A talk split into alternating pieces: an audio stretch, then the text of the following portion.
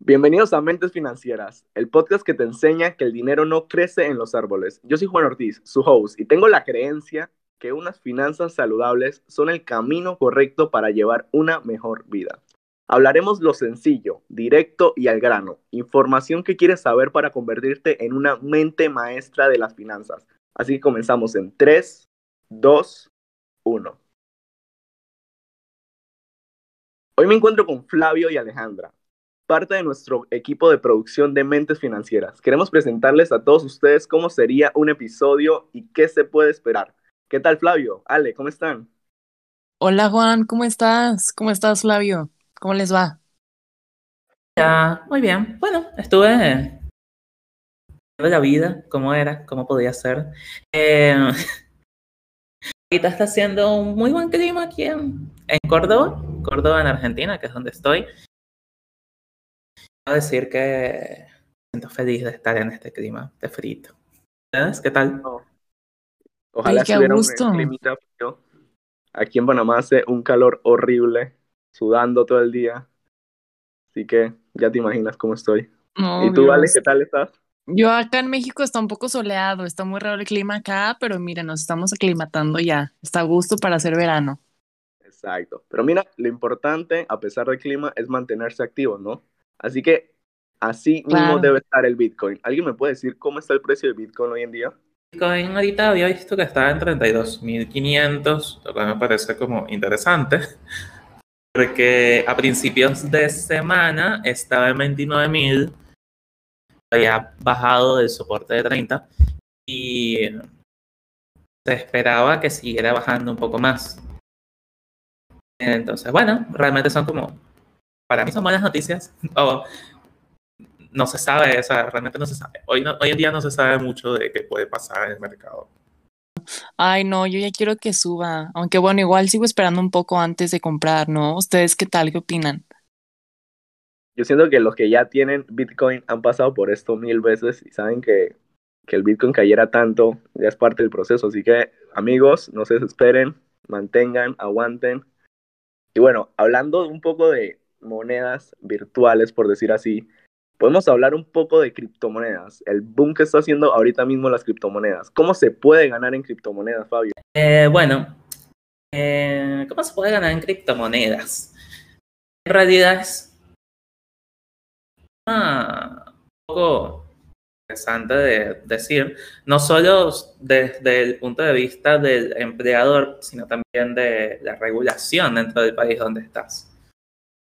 Eh, por ejemplo, aquí en Argentina, estoy ganando en criptomonedas después de hacer unos trámites para que el gobierno me pudiera aceptar esa- ese dinero. Todo al final va de, de parte de las regulaciones que tiene el país, que no muchos países tienen regulaciones de criptomonedas. Y también de su asesoría legal, debería decir. O sea, yo he podido lograr esta, esta cierto conocimiento es asistiendo a webinars, hablando con personas, contadores, que me puedan decir por mi contexto específico cómo podría ser la mejor manera para guiar mi capital. Al cabo de las criptomonedas son otro activo más. Ah, vale, comprendo. Imagino que el, en el ámbito legal, ahí en Argentina, con las criptomonedas, eso es muy estricto, ¿no? Imagino que tienes que tener todos tus documentos, todos los registros como al día o, o llevar como bien eso, porque, o sea, puedes llegar a, a meterte, te pueden llegar a meter a la prisión o cobrarte una multa, ¿no?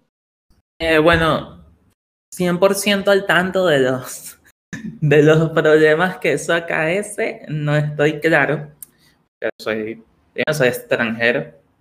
Eh, segundo, he querido llegar a saber qué es lo que puede pasar.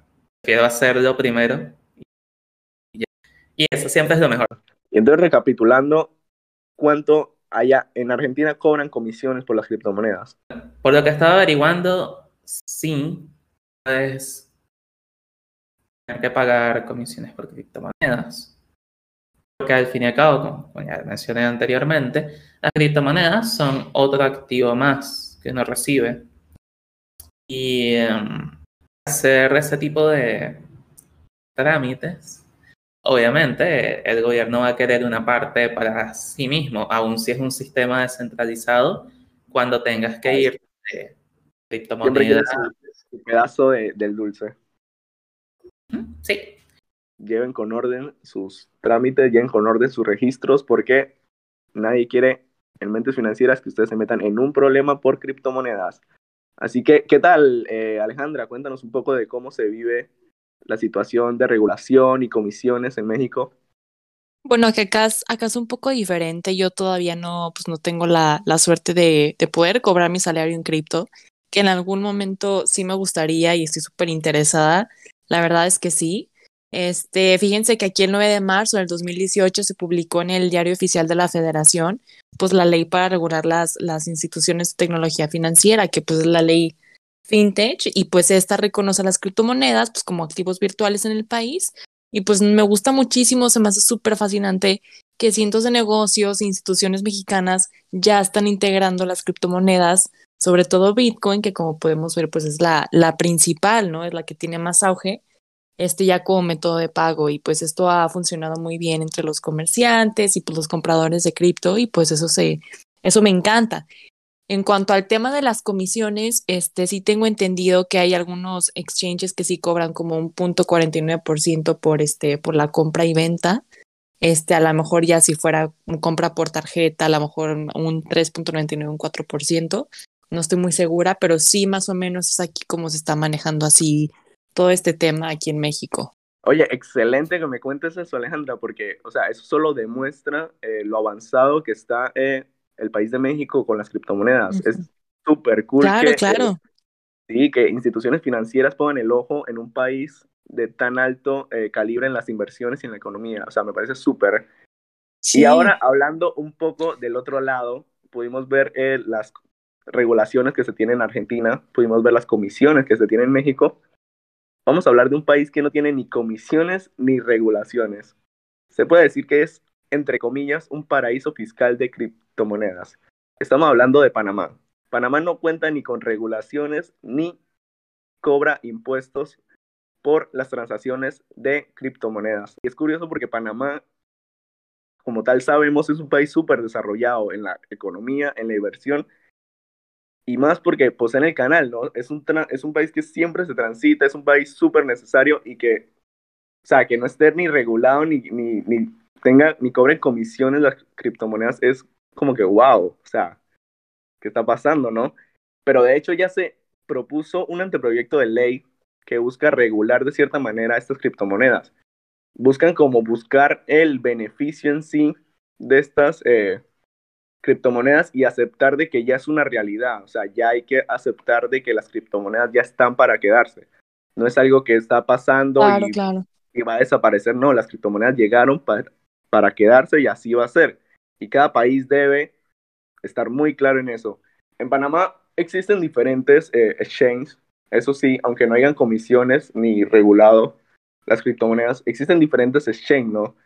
Se puede hablar de el más conocido eh, al nivel mundial que es Binance, se puede hablar de Panda Exchange y entre otros. También existen cajeros eh, que se puede vender y comprar Bitcoin. Hay en un total de 21 cajeros en la ciudad de Panamá. Estos sí te cobran comisiones, entre 5 a 15% de comisiones. Y bueno, es curioso saber esto, es curioso ver cómo en un país tan avanzado eh, todavía no se regule el, las criptomonedas. Es como un tema que tabú hoy en día en Panamá. Un tema tabú. y nadie habla, nadie como que quiere aceptar que es algo que en realidad está pasando. Y bueno, ¿hay algo que quiera agregar, Flavio? Eh, bueno, a veces uno se pone a ver. Panamá, en cierto sentido, no es que sea, no es que esté como a la, la vanguardia situación, porque Panamá no tiene banco central, que es algo que tiene casi todos los países. Exacto, exacto. Panamá no tiene banco central, pero posee 80 bancos solo en, en, el país. O sea, es creo que el país con más bancos en toda Latinoamérica. Más de 80 Órale, eso dólares. está súper interesante. Y justo lo importante que, que es Panamá en sí, porque bueno, en el canal. O sea, ahí Claro, llega- claro. ahí viene su impacto. Y entonces, Entonces, que se buscara de alguna manera aprovechar como esa alianza, esa unión que se tiene con Estados Unidos para exprimir así el potencial que se tiene de criptomonedas. Yo siento que sería, wow, increíble. Ve- veremos A en mí qué me queda gusta mucho eso. A mí me gusta mucho eso que dijiste, que, que hay este, pues ya cajeros donde tú fácilmente pues tienes acceso a, a la compra y venta, eso se me hace súper interesante, porque también es- siento que es como parte del tema tabú, que muchas personas no saben a dónde dirigirse o tienen miedo y dicen, no, prefiero yo hacerlo solo, pero también si tú estás este, a lo mejor facilitando la manera en la que puedan comprar este, pues la moneda, pues dices, excelente, claro. Exacto. No, y mira que también en Panamá eso es como un tema tabú por la mala idea que dieron las criptomonedas, por la mala idea que tiene la gente de criptomonedas, con esa gente que se hace llamar como ser tu propio jefe, eh, ser millonario el día de mañana. Aquí en Panamá abunda mucho esa gente pues, que te promete ser millonario, Sí. pero a la hora te hace invitar a 30 mil personas y que tienes que invertir, digamos, 200 dólares, invitar a Claro. 30 mil personas y la gente piensa en criptomonedas, de una piensa en esa gente. Bueno, sabes, Juan, que esto me estaba pasando últimamente, en- porque me estaba incluyendo en unos grupos de Telegram, unidades de criptomonedas en Argentina. Y em, súper curioso, o sea, desde el domingo he recibido como tres personas diferentes. Lo que hacen es que te escriben y te dicen, hola, ganas en criptomonedas. Ah, sí, sí, Ah, y me han escrito. es, es horrible. O sea, honestamente, Total. Las personas. porque eso. le seguí el juego a una, fastidiándola, pero le seguí el juego. Tiene un grupo así súper arbitrariamente, en- sin pedírmelo ni nada. Y. em, de información y es como puras personas adulándose a sí mismas y que, wow, lo lograste, es increíble. Gracias a hombre de, de empresa que ni me acuerdo cómo se llama, todos estamos ganando dinero. Eso obviamente, bueno, aparte de ser, pues, eso huele a, a Total, esquema, total. Pero a ¿sabes esquema piramidal por, por cómo me lo ofrecía Ajá. y también, al fin y al cabo, es multilevel marketing. Eh, no es que sea, igual es poco ético, pero Ujú. ilegal. Em, pero muchas personas pueden caer en eso. O sea, por, por la promesa de, por ejemplo, la, la chica me estaba diciendo que yo logré retirar 0.5 Bitcoin en una semana. Y 0.5 Bitcoin son 15 mil dólares. 16 mil. Wow. ¿Quién, ¿Quién no te va? Cualquier persona que realmente no sepa de lo que está hablando se va a sentir vez. Es atraído. verdad. Eso. No, y súper curioso que, que toques este tema porque en verdad es algo que nadie habla. O sea, la mala imagen que le han dado estas personas al tema de invertir de criptomonedas, de Bitcoin, porque ya todo el mundo, si tú le dices a una persona, eh, digamos, de tercera edad o alguien ya adulto, de, oye, ¿quieres entrar a invertir o algo así? Lo primero que se asocian, lo primero que te meten en la cabeza es, ah, este es de esos de, quieres ser tu propio jefe. Ah, este me va a decir que meta tal plata y traiga tantas personas. Te diré algo, Alejandra, algo curioso que me pasó. Hace como ocho años eh, ah, yo caí en esos trucos, ¿no? ¿En serio? Sí, de, de esa gente que te decía de, oye, no, que métete a esto, invita gente y tal. Y entonces en una reunión los manes te pintaban, eran bastantes, eso parecía una secta literalmente. Los manes te pintaban todo bonito y decían que si entrabas ya, en cuatro meses íbamos a Cancún y ibas a tener el carro de tus sueños. Imagínate, Órale. Ujú. No, Imagínate. sí. solo con No, sí. entrar con 300 dólares solo. Invitar como a 500 personas, solamente tenías Claro. que hacer eso. Es increíble No, y cómo también, No, dale, dime. Ah, te iba a decir que qué bueno que tocaste el tema, me gusta que lo hayas tocado. Fíjate que también mucho de lo que de lo que no se habla de Bitcoin o sí se habla, pero también es como un tema muy muy escéptico, sobre todo en muchas personas, es lo volátil que es. Mm, Exacto, exactamente. Entonces sí siento que, por ejemplo, las fluctuaciones de Bitcoin son oportunidades para los inversionistas, pero sí es que las saben aprovechar, porque Estamos de acuerdo que estás ante un activo con fuerte volatilidad que ofrece oportunidades, muy buenas oportunidades de inversión, alcistas y también bajistas continuamente. Y, yo creo que también parte de lo que tú me estás diciendo es que muchas de esas personas eh, sean en parte como en cadena, en seguir metiendo gente, te da la promesa de que, oye, tú inviérteme ahorita en Bitcoin unos, lo que tú quieras invertir, una buena cantidad, y te vas a hacer millonario en tres meses, cuando todos sabemos y siendo realistas eh, que el proceso no es así, simplemente tú inviertes, te esperas y tú vas viendo cómo, van, cómo va ganando, obviamente, este, pues más valor, más valor, más valor. De hecho, no se han escuchado que lo compran muchísimo con el oro. Sí, sí, de hecho sí, eso lo he visto. Oye, y eso también surge, yo creo que, o sea, eso de, oye, mete más gente, mete más gente, Básicamente los que crean esas cosas eh, son empresas en Estados Unidos que llevan ese sistema a Latinoamérica, porque, o sea, aquí se ve eh, clara la falta de educación financiera eh, que falta en, en, Latinoamérica. ¿Tú crees que alguien en Estados Unidos que ya lleva tiempo invirtiendo en criptomonedas, que sabe del tema, va a caer en uno de esos, sé tu propio jefe, gana tal, invitando a tal persona? No. Ese negocio solo funciona a gente que no sabe del tema y quiere conseguir dinero, quiere ser su propio jefe. Sí, por supuesto, yo creo que es súper necesario porque va más allá de las criptomonedas, ¿sabes? O sea, velo en cualquier tipo de mercado, lo puedes ver en, en Wall Street, donde tú quieras. Así como tú también estás este, invirtiendo, obviamente todo el mundo, y es lo que mucha gente no te dice, tienes que arriesgar y a lo mejor al arriesgar vas a ganar al día siguiente. Entonces, siento que es una gran parte que la gente no comprende y a lo mejor dice, yo invierto y mi dinero va a estar seguro, ¿no? Porque es algo que puede bajar al día siguiente porque el valor está cambiando constantemente, ¿no? También con la oferta y la demanda. Un ejemplo claro es la gente que entró tarde en, en Dogecoin, la gente que entró con el boom cuando estaba bajito, que valía 0.10, por decir así, 0.7, y subió a 0.80, creo que fue el pico más grande o sea, eso fue la gente terminó ganando bastante y ahí hubo gente que entró a invertir solo por ese boom. Y cuando entró a invertir, entró cuando ya estaba caro la moneda y o sea, no terminó ganando nada porque la moneda de una vez empezó a bajar, el doge ahorita está bajísimo. Así que pues wow, es es muy riesgoso eso. ¿Tú qué opinas, Flavio?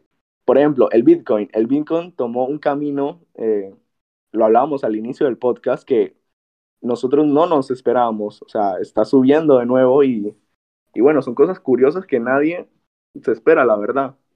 Realmente hace, hace 10 años, ¿quién se esperaría que estemos hablando sobre moneda digital pudiera reemplazar al oro y tantos conceptos que no tenía sobre la economía vienen a cambiar.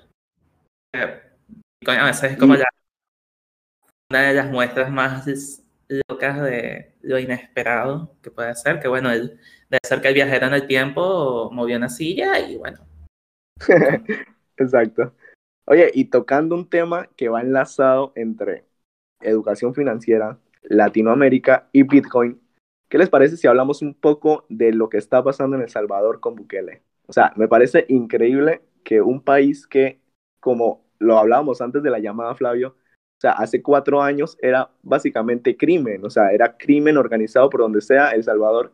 Y hoy en día prácticamente involucraron, involucraron el Bitcoin a su mercado. Me parece algo increíble. ¿Ustedes qué opinan sobre eso? Mira, Juan, qué bueno que tocas el tema. A mí me parece muy increíble eso, de verdad. Es, es impresionante, como tú dices, el avance que hemos tenido en los, en los últimos, yo creo que a lo mejor que serán 10 años. No he leído tanto al respecto, sí me enteré que ya, ya obviamente ya adoptaron la moneda digital, me dio muchísimo gusto, pero sí, este, me gustaría saber más del tema, ustedes que han escuchado acerca del tema o, qué más saben de, del presidente, qué ha dicho. Eh, no, bueno, no la han adoptado 100%. Eh, cuando ya aplicaron, cuando aplicaron la ley, eh, normalmente en, en, los congresos, tiene como, creo que es 90 días para, después de presentar el proyecto de ley, aplicarlo. Y um, bueno, si ha ido en el proceso, los mayores retos que han encontrado es no solo agregar una segunda moneda a tu economía, que eso nunca es fácil, sino también cómo enseñarle a las personas a usar monedas. Sí, exacto. exacto. El gobierno ha estado incluyendo,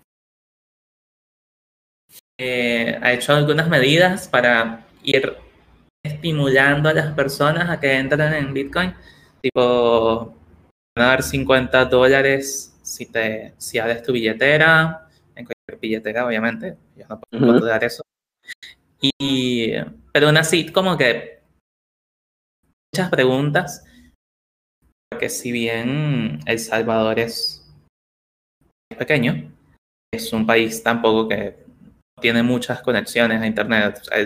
creo que es como un 70% de la población tiene un teléfono móvil. Entonces, a ver cómo evoluciona esa parte. De si realmente se puede aplicar o si sería una moneda solo para los empleados o qué pasa en el, país. Exacto, exacto. Excelente que, que, tocaras ese tema porque, oye, es algo que va a ser, es como el primer país en arriesgarse de esa manera, porque no he visto ningún otro país en Latinoamérica que tomara como ese boom, pues que tomara esa iniciativa. Los demás van a ver el proceso del, del país con el Bitcoin y van a ver, oye, eso está funcionando muy bien, vamos a involucrarlo. Y a lo que decíamos antes, el Bitcoin en las criptomonedas es una realidad y es algo con lo que ya los países tienen que aceptar de que va a estar y se va a quedar. Y otra cosa, yo lo único que de, de Bukele que, que vi fue que me hubiera gustado que aclarara que también las criptomonedas hubiera podido ser una moneda de cambio, una moneda de, de su mercado, ¿no? no solo el Bitcoin, porque sabemos que con el Bitcoin entra un amplio campo de, de inversión, entran muchas criptomonedas. Y imagino que eso se le explicará a los jóvenes en, en El Salvador, a la gente, porque es justo. Eh, invertir en eso es, es algo muy serio. Y qué bueno que tocaste el tema, este Juan. Como tú dices, este, pues obviamente no nomás hablamos de Bitcoin, cuando se trata de, de muchas criptomonedas, tenemos este Dogecoin, tenemos Litecoin, tenemos Ethereum, lo cual, este, si se fijan, siempre, siempre que el Bitcoin sube, las demás suben. Y cuando también el Bitcoin baja, esos también van bajando. Exacto, eso es el punto, eso es el punto, que con el Bitcoin viene mucho, viene un mundo atrás de él. Y imagino que es lo único que, que vi, que, que, quiero recalcar, es que debió como especificar más en esa situación, pero el resto, excelente la, la iniciativa de Bukele. Veo que está haciendo un trabajo excelente con el país. Me alegro mucho por mis amigos salvadoreños. Un saludo a todo El Salvador y bueno, la verdad, ¿ustedes cómo ven a futuro las criptomonedas en Latinoamérica? ¿Piensan que los países ya aceptarán que es algo que, que el futuro es hoy? Como el meme, el futuro es hoy, o piensan que seguirán tratándolo de tabú o como si algo que no existiera? Eh, bueno, yo creo que eventualmente sí saldrán regulaciones para apoyando, sino ir adoptando las criptomonedas en la economía. Eh, Paraguay lo está poniendo, todavía no ha salido algo así súper concreto.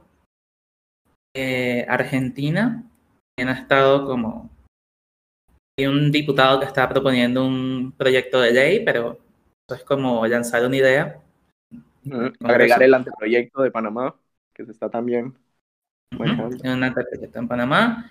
O sea, es como que sí hay movimientos, pero quizás está esperando ver como qué es lo que pasará en, estos, en este próximo año con Bitcoin, hasta dónde va a llegar, eh, qué pasará con ideas que tienen algunos países de hacer sus propias monedas digitales. Por ejemplo, China tiene el yuan digital, que es el concepto de las monedas digitales acuñadas por bancos centrales.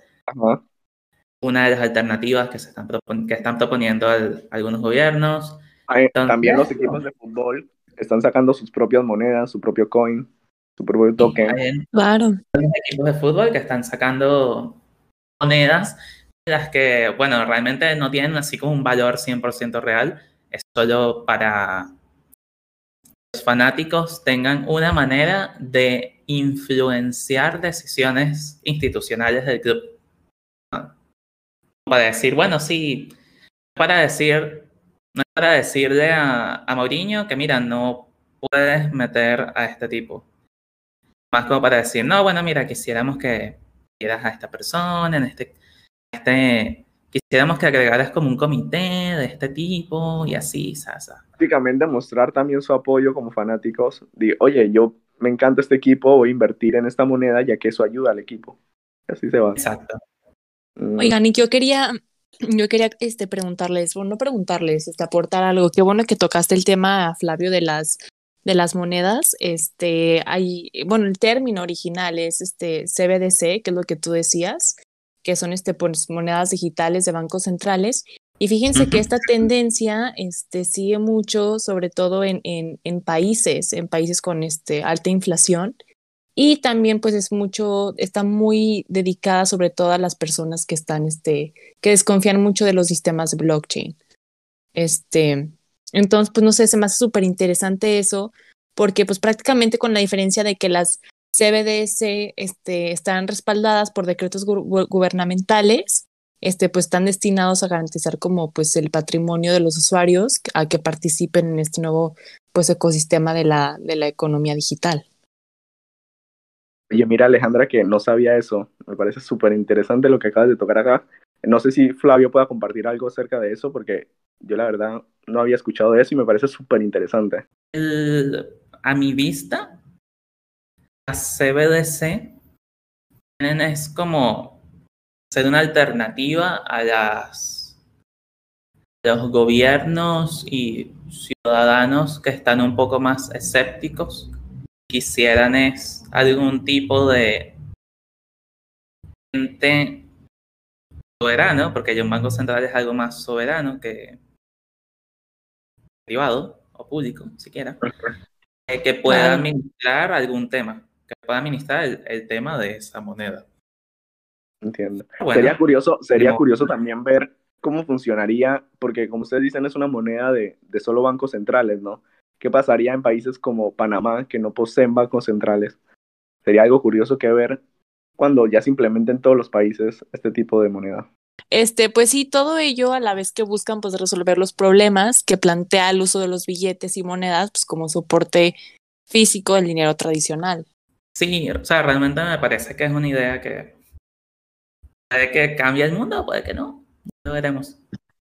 En verdad, hay que llevar un seguimiento sobre todo esto porque son cosas que nos debemos preguntar. ¿Realmente funcionará el Bitcoin en El Salvador?